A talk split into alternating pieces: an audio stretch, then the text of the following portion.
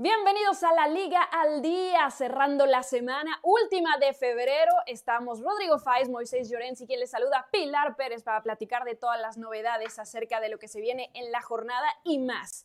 Revisemos el menú de esta jornada porque regreso a Mestalla con muchísima polémica alrededor de Vinicius y del Real Madrid.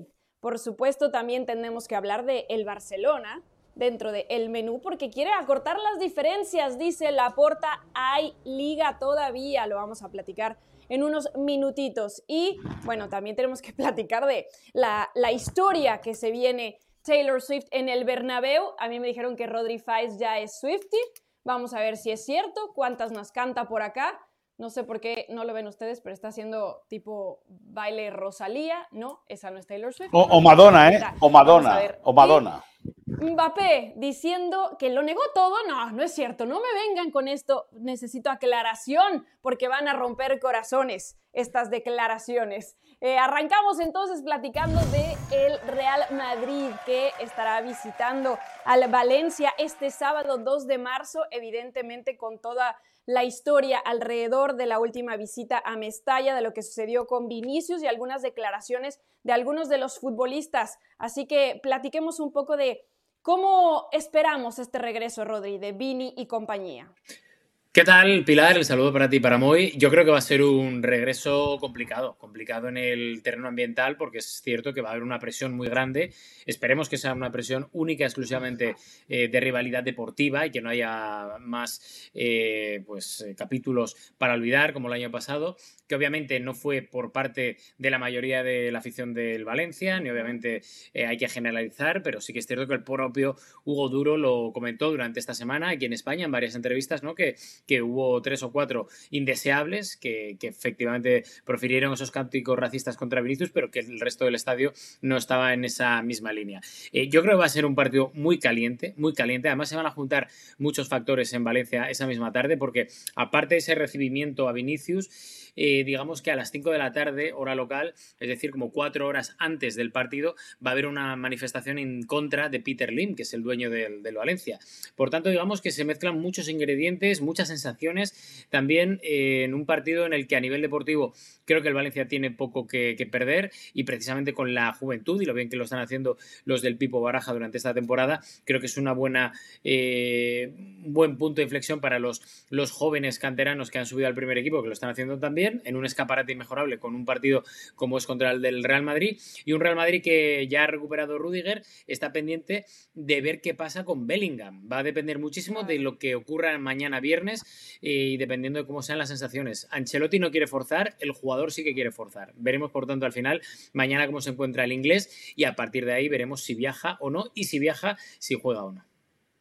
Claro, es importante verlo trabajando al parejo de sus compañeros para disipar esas dudas y ver entonces cómo se encuentra para este sábado. Moy, si te parece, revisando las declaraciones de Hugo Duro que ya mencionaba Rodri, porque él habla de, de sí, de que va a ser un ambiente hostil, tal vez, de que va a ser un ambiente difícil, pero técnicamente deportivo. Quiero que vengan y que obviamente va a ser un ambiente hostil para él, pero a nivel futbolístico, que sufre esa presión de Mestalla a nivel futbolístico, con todo el respeto del mundo, y quiero que vengan Vinicius y el Real Madrid para que vean que el Valencia es un club que respeta, pero siempre a nivel futbolístico y que el partido sea muy bonito. ¿Cómo ves estas declaraciones? Evidentemente, con lo caliente que está el tema. Bueno, eh, eh, hola Pili, hola Rodri, hola compañeros, hola audiencia y hola los haters. Em, eh, bueno, Hugo Duro dice lo que tiene que decir, básicamente. Es decir, al final el Valencia ha hecho eh, un gesto con una productora brasileña que quería entrar a filmar parte de un documental sobre, sobre el jugador del Real Madrid, sobre Vinicius Junior, eh, y, el Valencia se lo ha cargado, es decir, ha vetado completamente la entrada de esa productora. Eh, en ese sentido, el Valencia ha sido... ¿Por qué crees tú? Pues porque... Un poco de, miedo de lo que puede pasar, ¿no? A ver, es que el público de Valencia es un público muy caliente muy caliente. Y lógicamente Hugo Duro lanza ese mensaje. El Pipo Baraja, que estuvo hablando con ESPN, y lo veremos próximamente la, entrevista con él, tiene un discurso muy similar, muy, muy similar, pero en el fondo tanto Hugo Duro como el Pipo Baraja, el entrenador de Valencia, saben que, que, que por mucho que ellos digan, el ambiente va a ser muy caliente, muy, muy caliente. Y además te voy a dar otro detalle. El partido es a las 9 de la noche. El 19 de marzo son las fallas de Valencia, que son las, fiestas grandes de Valencia. ¿Ok? 20 eh, días antes prácticamente empiezan ya los actos previos a esta gran festividad. Es decir, la gente se reúne, la gente eh, come junta, almuerza junta, bebe junta y es un sábado a las 9 de la noche. O sea, que van a llegar con, la precopa. No, no, precopa no, van a llegar con el copazo metido dentro, ¿me entiendes? Entonces, en ese sentido, entre, entre que ya de por sí el Madrid es un equipo que no gusta a la mayoría de, lugares de España, que no cae bien, entre que Vinicius ha tenido un comportamiento en muchos estadios, y entre ellos Mestalla, muy provocador.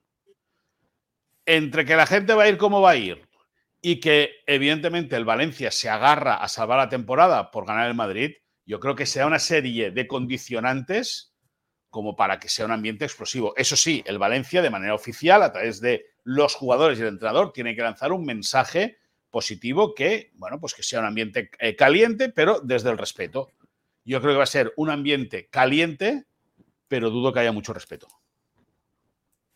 Ahora, Rodri, hablando de condicionamiento, es interesante esto que dice Moy, porque obviamente Vinicius va a llegar ya con el antecedente de lo que sucedió, con esa expulsión, con el tema de la afición, sabiendo que el Madrid trae una racha muy importante de partidos sin perder, que además, si revisamos, eh, en Mestalla han perdido cinco de nueve visitas, o sea, es un estadio que se le complica muchísimo. Y hoy por hoy entiendo que todavía hay distancia contra sus, sus más cercanos perseguidores, pero Sabemos que, vamos a hablar más adelante de eso, pero que ocho puntos tampoco te dan la liga, ¿no? Entonces, eh, ¿cómo lo toman al interior del Madrid? ¿Cuál es el mensaje a Vinicius de cara a este partido?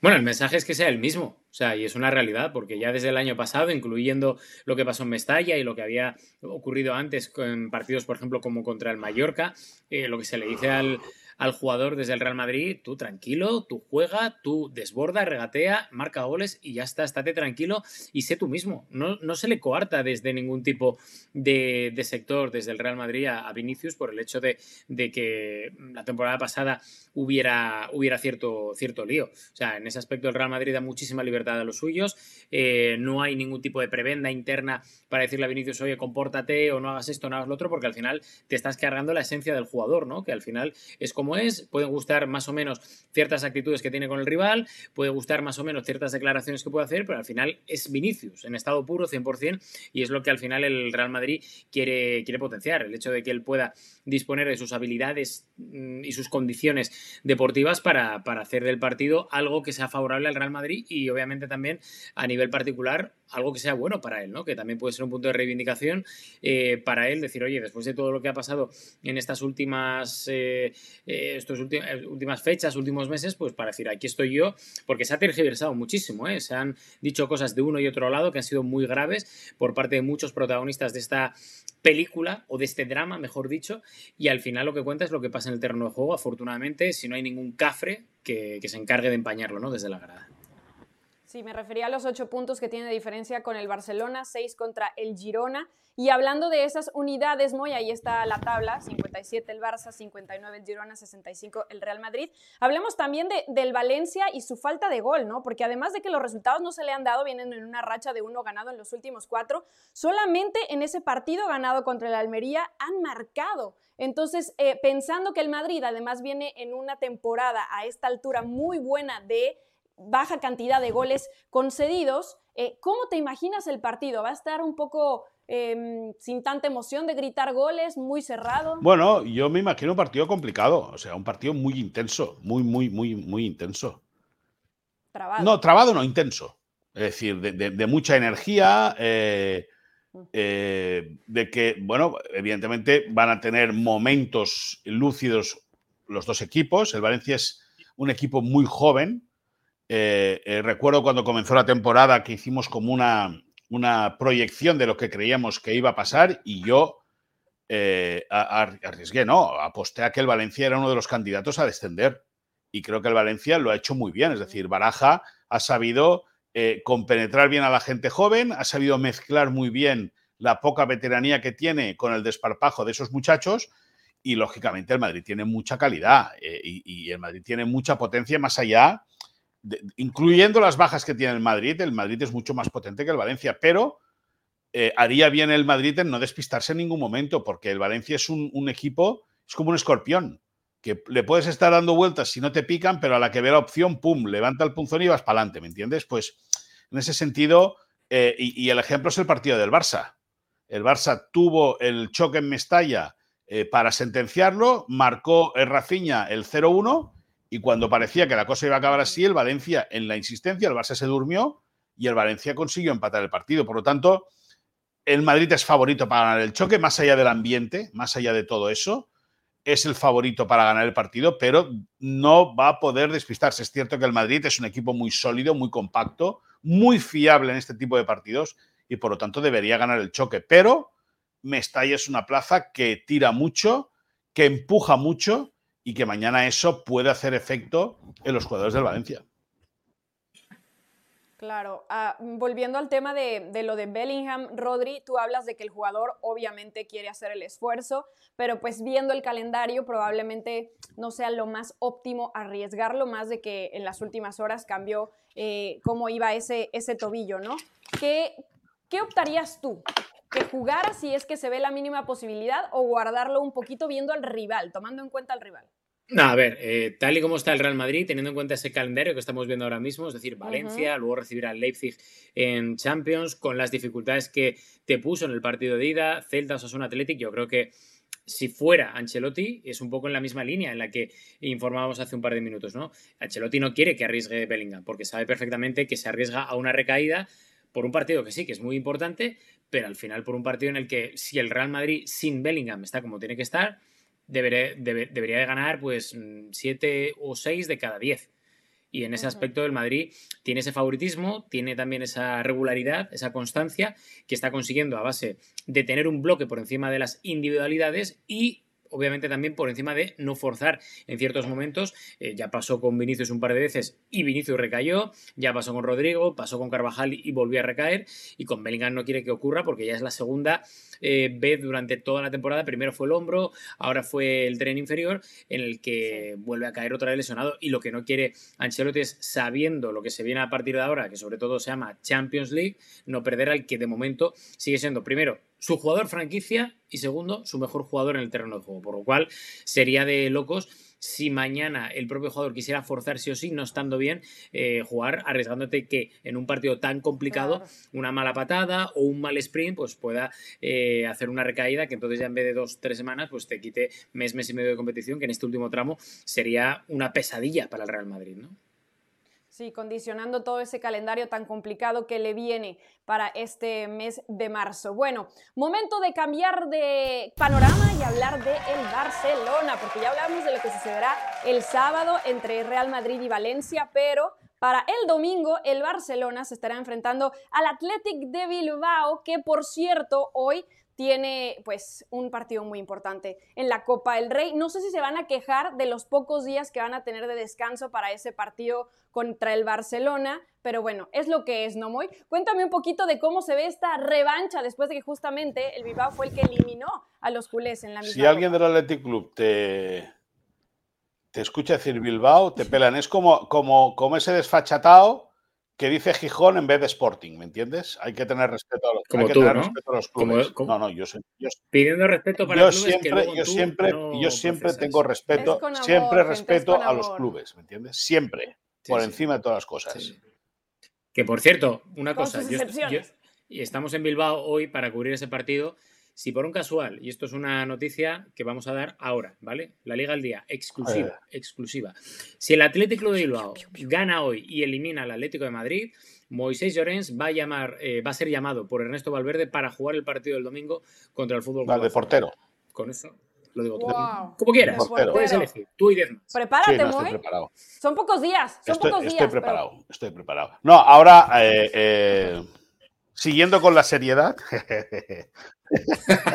que nos caracteriza. Em, bueno, para, para el Barça, lógicamente, es un partido clave. El Barça tiene, de las cinco salidas que le quedan, eh, le quedan Bilbao, eh, le queda el Civitas Metropolitano, el Santiago Bernabéu y Montilivi.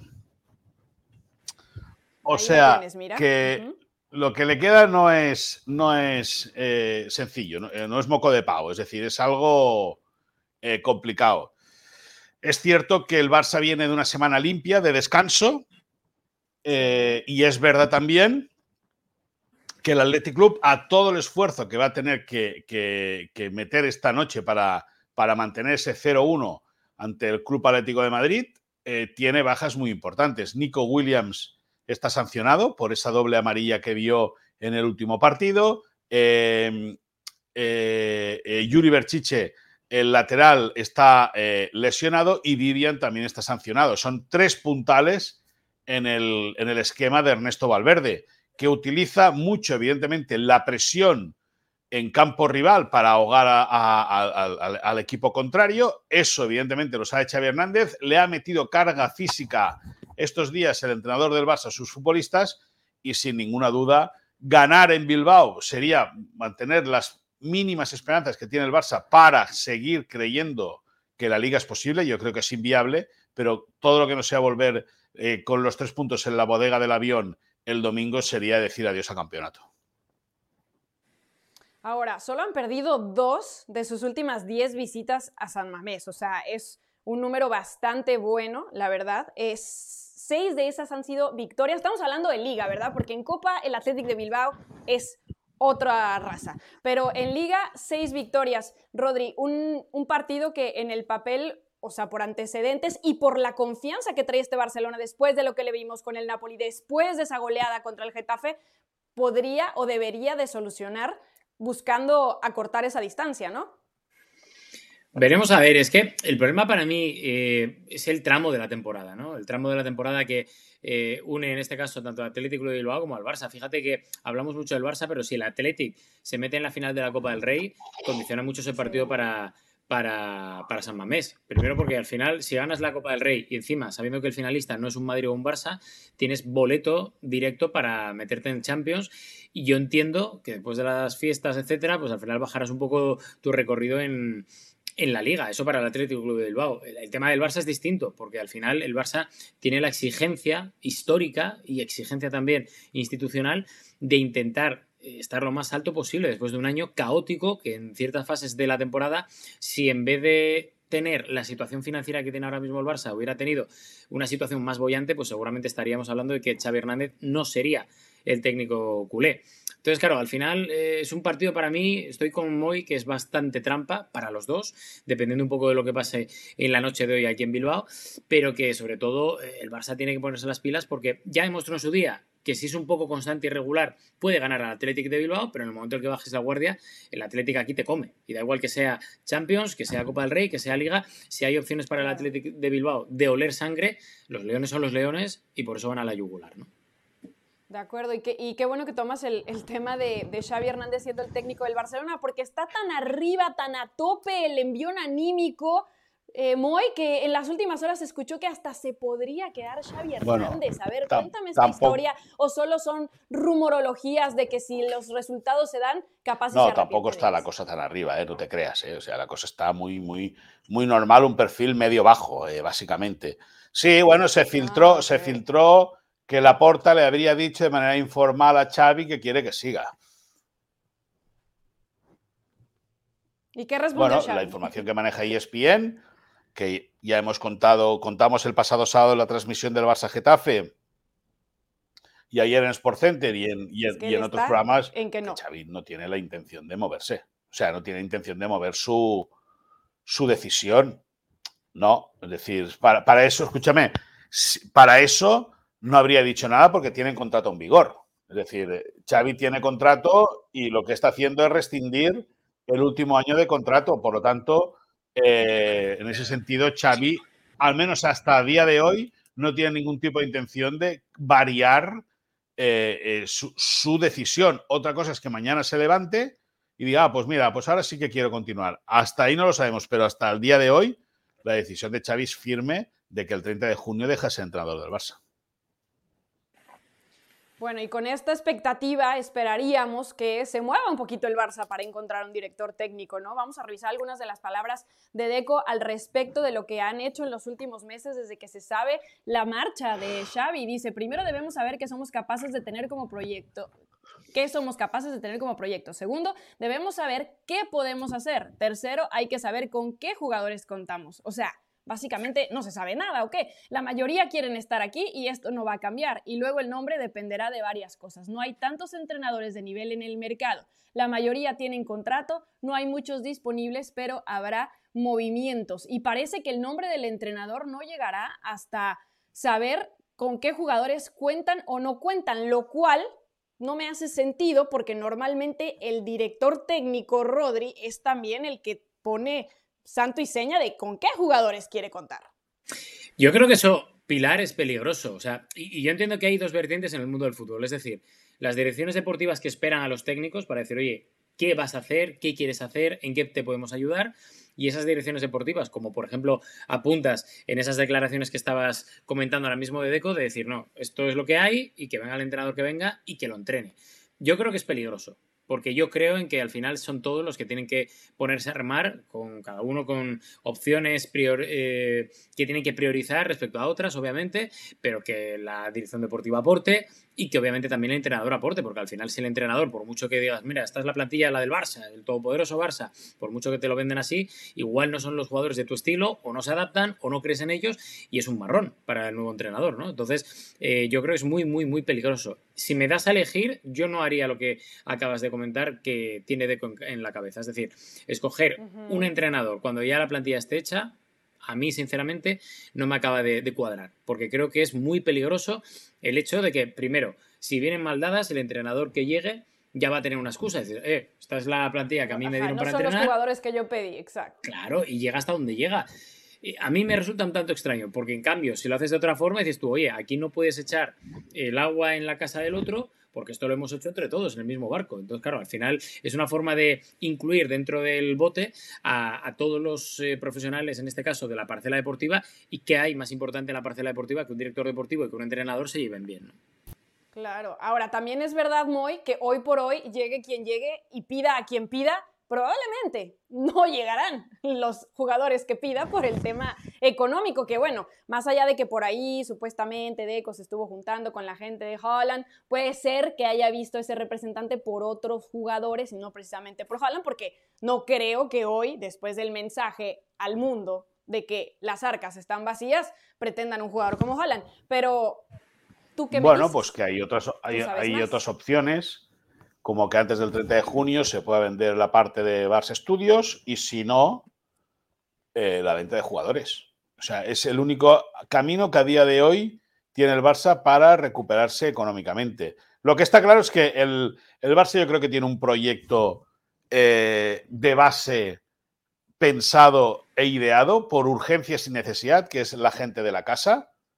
Eh, el Barça tiene un equipo muy joven, eh, eh, con Alejandro Valde, con Ronald Araujo, con Gaby, con Fermín, con Pedri, eh, con Vitor Roque, con Lamin Yamal, lógicamente. gente que está llamada a, bueno, a ser la base del futuro del Barça. Evidentemente que en esa guerra de ficherillo del verano en el mercado de fichajes, a todo el mundo le gusta meter la cazuela, a todo el mundo le gusta meter el cazo y tratar de sacar algo.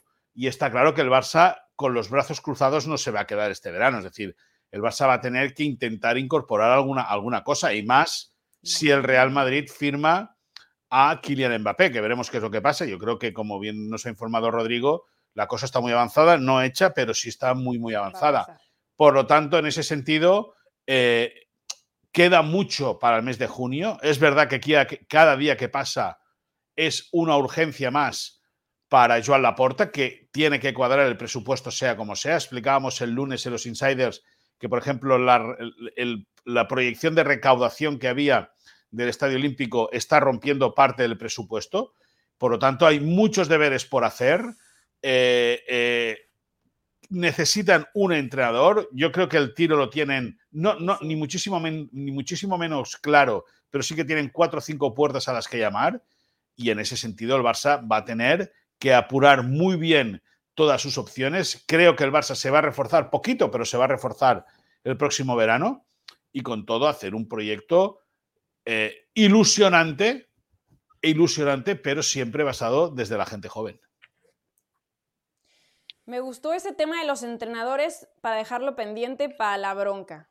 Me quiero ir a otro tema del que habló Joan Laporta, Rodri, que es que hay liga todavía, que esos ocho puntos de distancia entre el Barcelona y el Real Madrid todavía son remontables. Y a ver, no está equivocado, porque si nos eh, vamos a épocas pasadas, en una ocasión, creo que fue en la 90 y algo, que el Madrid tenía... En dos. Nueve puntos de distancia, me en parece. Dos, en dos temporadas consecutivas. En 91-92. Y el Barcelona le remontó. Sí, 91-92 y 92-93. 98-99, esa era la que yo tenía más en, la memoria. Le terminó remontando em, un poco más, un punto más de esa cantidad para ser campeón. Así que no está tan equivocado, pero ¿lo vemos real? Yo es que no lo veo, ¿eh? O sea, no. A ver, quiero decir, esto es fútbol y todo puede ser posible, puede haber ahora una hecatombe, pero el problema, más allá del puntaje, son las sensaciones. Eh, el Barça sí ha mejorado en los últimos eh, partidos, desde que precisamente Xavi ha dado ese aviso de que se iba. Parece que el equipo ha dado un pequeño paso al frente en cuanto a resultados y sobre todo a eficacia arriba, pero el tema es que a mí al Barça no le veo capaz de enlazar, pues eso, mm, seis, siete jornadas seguidas ganando y esperando que el Real Madrid pinche en algún momento. Primero porque el Madrid es muy complicado que pinche, eso empezando por ahí. No imposible, pero es muy complicado que pinche. Y segundo que yo no veo al Barça ganando tantos días, tantas jornadas, tantos partidos seguidos, porque las sensaciones no me apetecen ahora mismo, o no me dicen, mejor dicho, que, vayan a hacer eso, porque me parecería una hazaña, ojo, que puede ser y que igual dentro de dos meses estamos hablando de que eh, la cosa está ahí, ahí, empatada con el Madrid y el Barça, porque se ha caído físicamente el equipo de Ancelotti. Podría ser. Pero a día de hoy, que es cuando estamos hablando, yo al Barça no lo veo, porque creo que tiene muchísimas deficiencias, ha mejorado en este último mes, sobre todo en área contraria. Creo que la incorporación de Pau Cubarsí es muy, muy positiva y esto precisamente hay que aplaudírselo a este señor, a Xavi Hernández, el tan denostado por, por la parte de la afición culé y por la directiva. Y creo que se han hecho cosas interesantes en el Barça, pero que para mí no son suficientes porque queda todavía muchísimo que mejorar para estar a la altura del Madrid a todos los niveles. Sí, de acuerdo. Y llegarían a ese 21 de marzo, que es la fecha del clásico Moy, entonces intentando haber recortado un poco esa distancia para poder pelear justamente en el cara a cara, pues estar ahí, tratar de llegar al final de la temporada, eh, ¿por qué no arrebatándole esa seguidilla al Real Madrid de triunfos y esos puntos que los mantienen como líderes? ¿Lo ves no, posible? Yo lo veo muy difícil veo muy difícil. Es decir, eras mi esperanza en este tema, Moisés. No, no, negativo, no soy realista. Soy, soy, realista de certero. Afortunadamente no soy realista. Pero quiero decirte, eh, es muy difícil. El Barça se ha equivocado mucho. Cuando te conviene. No, no, no, no, no, no. Yo realista. Yo sé que tú eres realista. Yo soy realista de otro lado. Entiéndeme. Eh, te entiendo, te entiendo. Eh, el Barça se ha equivocado mucho. Mucho. O sea, el Barça al final, fíjate que esos ocho puntos de ventajas eh, eh, eh, tiene tres derrotas en el clásico contra el Girona y contra el Villarreal, ya son nueve puntos. Con esos nueve puntos, el Barça estaría, bueno, pues estaría peleando por la liga. Y luego ya no te cuento los empates estúpidos que ha tenido el equipo. Que eso te va restando, te va restando. Parecen que no en el momento en el que, en el que, en el que se materializa ese resultado, pero luego cuando te pones una perspectiva y lo ves desde el prisma del que va detrás, pues dices, es que al Barça le hace falta, le hacen falta esos puntos y el Barça se ha equivocado. Y el Madrid este año, hay que decirlo, es decir, eh, ha sido un equipo muy sólido. ¿Habrá jugado mal o habrá jugado peor? ¿O no habrá gustado la manera de jugar? Las cosas como sean. Pero es un equipo que ha sido muy fiable. Y en el fútbol y en un, un campeonato como la Liga, lo que vale es la regularidad. Y el Madrid a día de hoy es el equipo más regular. Claro, que me parece que lo que estamos viendo del Madrid no es la tónica normal de lo que vemos liga a liga, ¿no? Tal vez con estos resultados del Barcelona, en unos resultados más normales, menos eh, extravagantes como los del Madrid o los que tuvo el Girona antes justamente de ese partido contra los merengues, hubieran sido buenos resultados para el Barcelona, pero bueno, tiene encima de él a dos equipos que se han portado bastante confiables hasta lo que va de la temporada. Pero bueno, volvamos al tema de los técnicos con la bronca, porque me gusta, me gusta.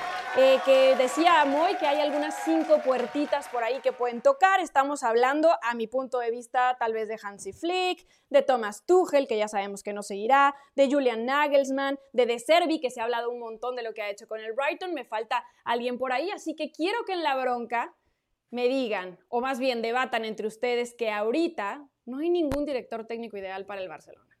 ¿O lo hay? Sí, sí que lo hay, sí que lo hay. Sí que lo hay. Sí lo hay, dice Rodri. Sí que lo hay, sí que lo hay, pero bueno, hay dos, de hecho, para mí, ¿eh? El primero es Xavi Hernández, porque creo que no es tan malo como parece. Y el segundo es inalcanzable, que es Pep Guardiola. El resto, olvídate. O sea, da igual que sean alemanes, italianos o García Pimienta, da igual. Da igual, porque es que no le va a valer. A Jan Laporta no le va a valer. Y a Deco tampoco le, va a valer. O sea, es el problema que creo que tiene el Barça. Y eso es un problema también muy acuciado por las urgencias, por la presión de la gente y que da igual que mañana traigas al mejor Arrigo Saki de la historia, que da igual. Bueno, eh, eh, eh, es verdad que Guardiola tiene dos objetivos claros. Ay, Guardiola, perdona, Laporta, que son Guardiola y Jürgen Klopp y son inviables. A partir de ahí se le abre un abanico de posibilidades. Eh, Tuchel, que es un técnico que ha salido escopeteado de allá donde ha estado, más allá de que ganó la Champions con el Chelsea, posiblemente de recibir la herencia que le dejó Antonio Conte, eh, un técnico que echa al Bayern de Múnich no puede ser entrenador del Barça.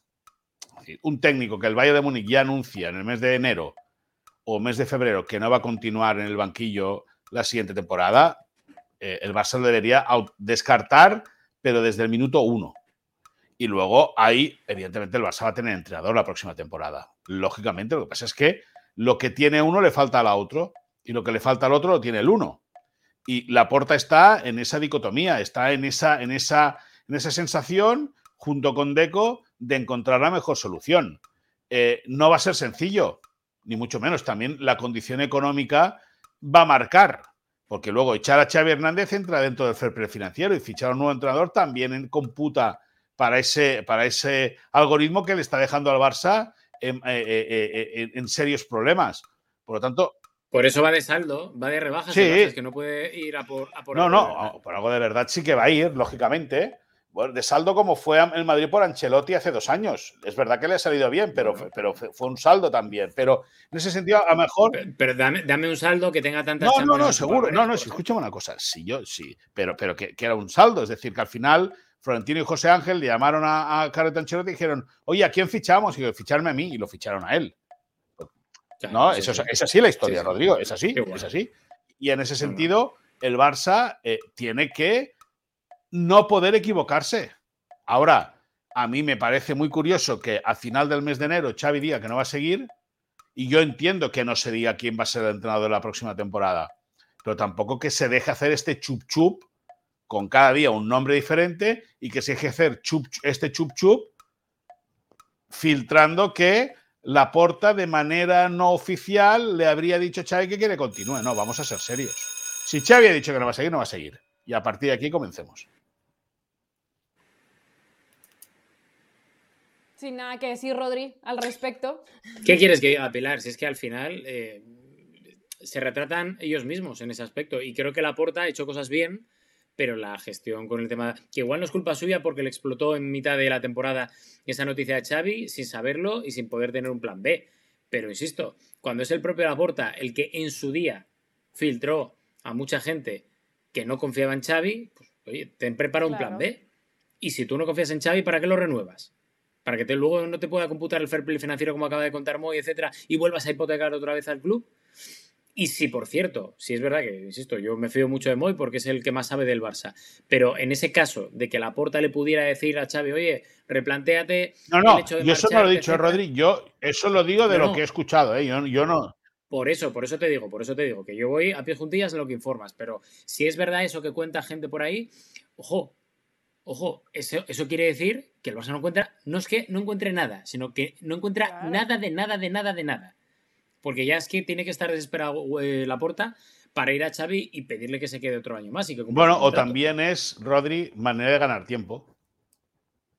También. puede ser una manera de ganar claro, tiempo. Porque es que la incertidumbre es la que hace que el chop chop, como tú le dices, siga, porque evidentemente si no se ve que se esté haciendo algo en un tema que ya saben que va a suceder, más allá de que obvio hay que respetar lo que resta de la temporada y lo que le queda a Xavi en el banquillo, me parece que un club como el Barcelona debería de tener un poco más de claridad por las declaraciones de Deco, por las declaraciones del aporte, por lo que vemos alrededor, no hay claridad de, lo que va a suceder a partir de la próxima temporada. Que sí, que los jóvenes, que esa es la esperanza del club y de que quien llegue va a trabajar con ellos, pues sí, pero eso no nos habla tampoco de un proyecto deportivo que sea confiable. Entonces, por eso es que hay tanta rumorología alrededor, porque cuando las cosas no se hablan claras, pues empiezan los rumores alrededor hasta que alguien los desmienta o diga exactamente lo que va a pasar.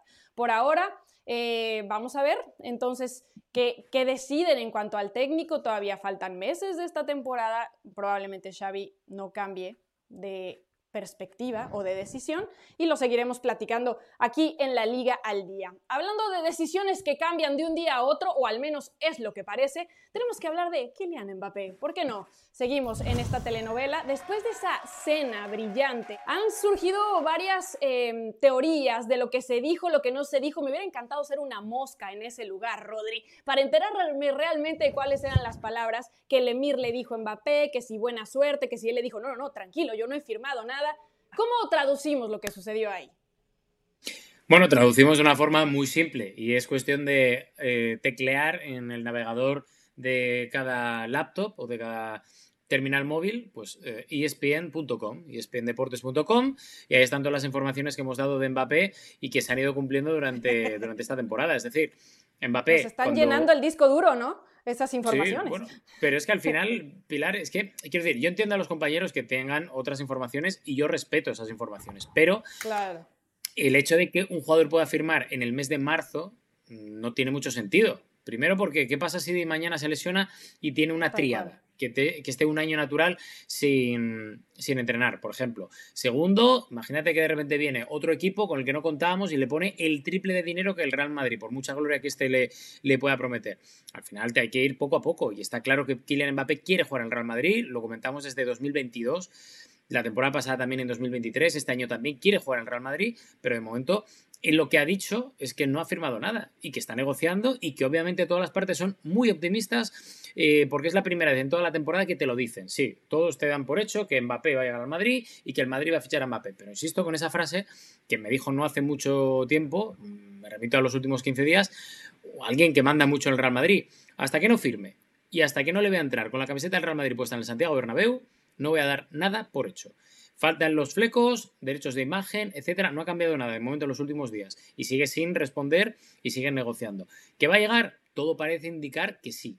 Pero se tiene que firmar y antes de firmar se tiene que llegar a un acuerdo con ciertas cosas que todavía no han acordado. Es la información que nos llega a nosotros.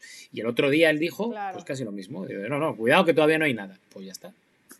Ahora, el hecho de decir, Moy, que todavía no hay nada firmado, tampoco quiere decir que no vaya a suceder. O sea, es que se está llevando a los extremos cada palabra que dice cualquiera de las partes. Es que, claro, es que, claro, al final, eh, eh, y todo el mundo eh, trata de resguardarse, porque el ridículo ya lo han hecho en el pasado. O sea, tic-tac, tic-tac, ¿te acuerdas de tic-tac, tic-tac, ¿te acuerdas de aquello, no? Pues los del tic-tac, tic-tac, lógicamente eh, ahora tratan de, de no volver a hacer el ridículo. Y, juegan, eh, van con pies de plomo. Porque ya saben cómo las gasta Mbappé. Porque claro, el tic-tac, tic-tac, todo se lo canta Florentino Pérez. y, lógicamente, eh, Kylian Mbappé pues se la clavó al Madrid en, el pasado. Ahora, eh, lo lógico es que la gente vaya eh, calmada. Al final hay que, hay que leer y hay que escuchar a Rodrigo. Porque Rodrigo, Rodrigo, ¿eh? Rodrigo, por ejemplo, cuando hace dos semanas sus compañeros del Marca salieron que ya había firmado el contrato, Rodrigo salió diciendo que no, que, la cosa estaba bien encarada, pero que no se había firmado el contrato aún. Y es lo que está sucediendo, que no está firmado el contrato aún. Ahora, es normal que tú eh, ante el emir de Qatar, el presidente de la República y el presidente del país Saint Germain barra empleado del emir de Qatar, pues ante los tres, pues tú dirías que no tienes nada firma con el Madrid. Bueno, pues ya está, pues vale, pues se quedan tranquilos, pero bueno, tú ya sabes lo que estás haciendo por detrás. Por cierto, cuando has dicho Eliseo, no sé si habéis visto la serie de Star Plus El Encargado. ¿La habéis visto o no? Mm, No. No, Pues todavía. Eliseo, un fenómeno. En inglés, The Bus, pero y en castellano, El Encargado. Una producción argentina maravillosa, Eliseo. Bueno, Ok, entendido y anotado. Eh, seguiremos platicando entonces de este tema. Lo que sí me sorprende es que eh, el emir de Qatar estaba mucho más relajado que Nasser al-Khelaifi. En Es que, escucha, pues, es que- tendría que estar más estresado que Pero el otro, ¿no? pero Es el que al. Kelaifi, déjalo ir, ¿eh? es que al Kelaifi en dos años se le han ido Messi, Neymar y Mbappé, ¿eh? Ojo, ¿eh? Es que has de ser muy Nadie malo, ¿eh? Has de ser. ser muy malo para que se te vayan los tres con todo el poder del dinero que tienes, ¿eh? Estoy de acuerdo. Los que no son para nada malos son nuestros insiders que nos traen todas las noticias acerca de lo que sucede tanto en Barcelona como en Madrid. Y yo preguntaba si Rodri ya era Swifty. ¿Ya eres Swifty o no? no soy Swifty, eh, entiendo lo que será porque está muy relacionado, digo yo, digo yo, con Taylor Swift, pero Claro, no. fanático de Taylor Swift. Yo soy más fanático de los 49ers, por ejemplo, que ganaron, a- que perdieron, perdón, perdón la- el Super Bowl con, con el equipo del novio de Taylor Swift, pero, pero no, no.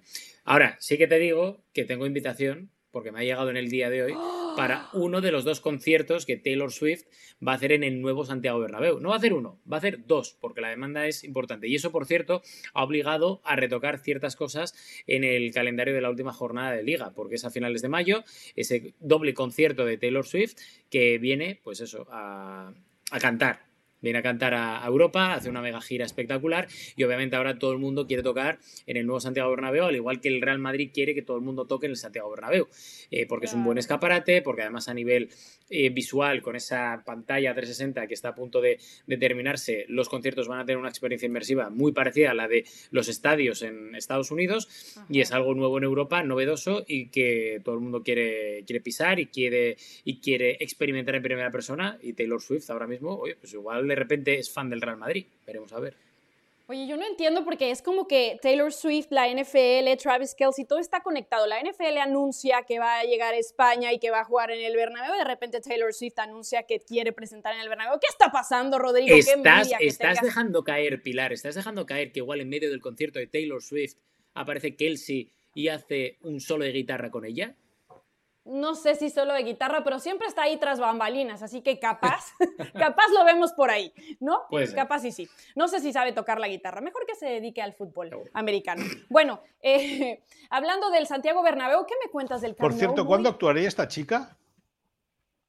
29-30 de marzo, creo, de Ah, mayo. magníficas perdón. fechas. No, no, magnífico, porque España vive en una sequía tremenda y posiblemente cuando cante esta mujer pueden venir grandes chaparrones, afortunadamente. Esperemos que así sea. Se- No soy yo muy fan de ella, pero No, no, canta yo, mal, yo- ¿eh? yo no te digo que cante, yo no te digo que cante mal, yo No, te digo no que canta ojalá mal. cante y venga y se acabe la sequía en España, que tiene toda la pinta. Em, Ella es la máxima ganadora de Grammys ya, bueno, el- en bueno, la porque es una historia. chica que está de O sea, es una, superó bueno, a- es una chica que está de moda. También ganó un Grammy Milli Vanilli y mira cómo acabaron Milli Vanilli. Oye. sí, te- em, me decías del. Barça. Bueno, el Barça tiene la esperanza. eh, unos tienen la esperanza y los otros tienen las dudas de que en el mes de noviembre eh, puedan volver a jugar partidos en el, en el Camp Nou. Las obras siguen su curso, eh, se sigue trabajando en ello, pero el mes de noviembre, para el mes de noviembre quedan apenas nueve meses, queda mucho, queda mucho, queda toda la primavera y todo el verano y mitad, de, y mitad del otoño, pero eh, los días pasan y vamos a ver si el Barça es capaz de cumplir su, eh, su, su- plan. La, empresa turca que está llevando a cabo las obras del Estadio Olímpico está comprometida. Cada día de retraso tiene que pagar eh, una suma de importante dinero a través de multas y en ese sentido se parece o parecería ser que se están poniendo las pilas. Pero lo más importante para la porta es que el Barça en noviembre cumple 125 años de historia eh, y quiere que el equipo ya juegue aunque sea un 60-65% de capacidad eh, de aforo, ya puedan acudir al, al, Camp Nou. Vamos a ver si eso se puede conseguir o no. Hay voces en, en el club que dicen que sí que va a ser posible, otros que tienen más dudas, por lo tanto el tiempo será el que dicte sentencia. Sería especial, sería especial que para ese aniversario ya pudieran estar en su nueva casa con su gente después de que, bueno, no la han pasado muy bien en el estadio que están ahora. Eh, Rodri, cuéntame acerca de los lesionados y la enfermería del Madrid. ¿Qué novedades hay? Ya platicábamos de Bellingham, pero creo que hay buenas noticias, ¿no? Sí, de momento sí. Eh, la semana pasada adelantábamos en exclusiva que eh, empezaría a poder contar al 100% para Ancelotti a finales de abril eh, y hoy tenemos que hablar de Eder Militao que ha adelantado plazos, ha estado recuperándose a muy buen ritmo y se espera que a finales del mes de marzo pueda empezar ya a estar eh, disponible. Veremos a ver en qué grado de recuperación, pero sí que es una muy buena noticia para el Real Madrid porque es obvio que no tendrá ritmo de competición y que irá poco a poco volviendo a, lo que antes era Eder Militao, porque hay que ir con mucha, mucha calma, que es además lo que se le dijo desde la sección de los servicios médicos del Real Madrid, que hay que ir muy, muy paso a paso, pero por lo que cuentan desde dentro, la musculatura, eh, la complexión física que tiene Militao es muy, muy favorable, le ha venido muy bien. En ese aspecto es un prodigio eh, a todos los niveles y veremos a ver, pero es se, especula que más o menos a finales del mes de marzo ya pueda estar con el resto del equipo y es una muy buena noticia para Real Madrid con esa plaga de lesiones atrás y sobre todo con la ascendencia que tiene Militao, ya no solo en el vestuario, sino también dentro del terreno de juego con esa jerarquía para ese último tramo final. Buen momento para ir recuperando eh, jugadores para los merengues. Ahora, señores, no los he felicitado. Su selección española es campeona de la Liga de mm. Naciones. Después de ser campeonas del mundo, ahora se consagran en este torneo. Eh, cuéntame un poco, Moy, cómo lo han tomado y sobre todo las declaraciones de Alexia, ¿no? Por allá por Barcelona diciendo que no ha cambiado nada. Bueno, eh, en el club están muy disgustados con ella, con ella y con la federación, lógicamente, porque es una jugadora que en noviembre se lesionó, que volvió a ser operada y que sin tener el alta médica por parte del club ha estado entrenando con la selección.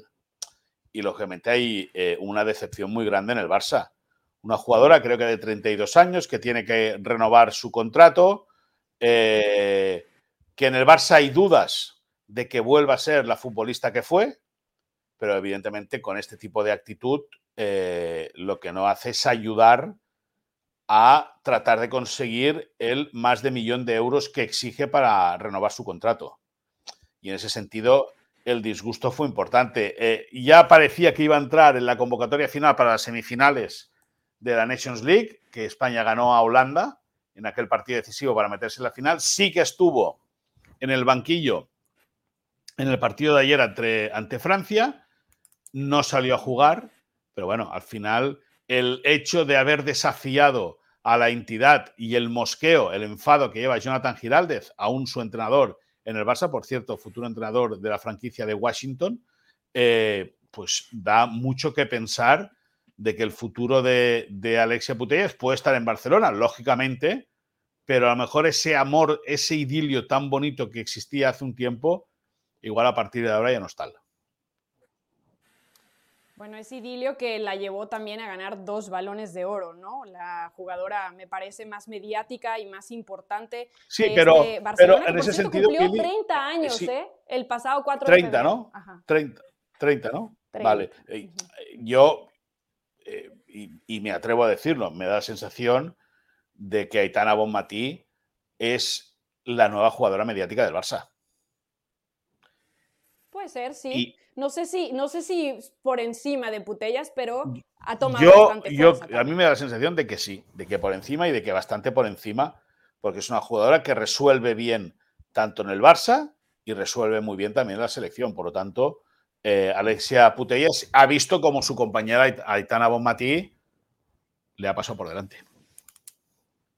Ahora, esta molestia viene directamente por el tema deportivo, ¿no? Por el hecho de estar entrenando, no por el tema de las declaraciones, porque al final, si te van a cortar de un equipo, te van a ver feo por decir algo que tú piensas, me parece. No, no, no, no. el enfado viene de atrás, de antes. El enfado viene, el enfado ya viene con la federación y con la selección y con la seleccionadora, en este caso con Monse Tomé porque consideran que una jugadora lesionada que no tiene el alta en, su club no puede ser citada. Y la, y la conclusión es que si va citada es porque la jugadora le da luz verde para, le autoriza para que la, para que la convoquen.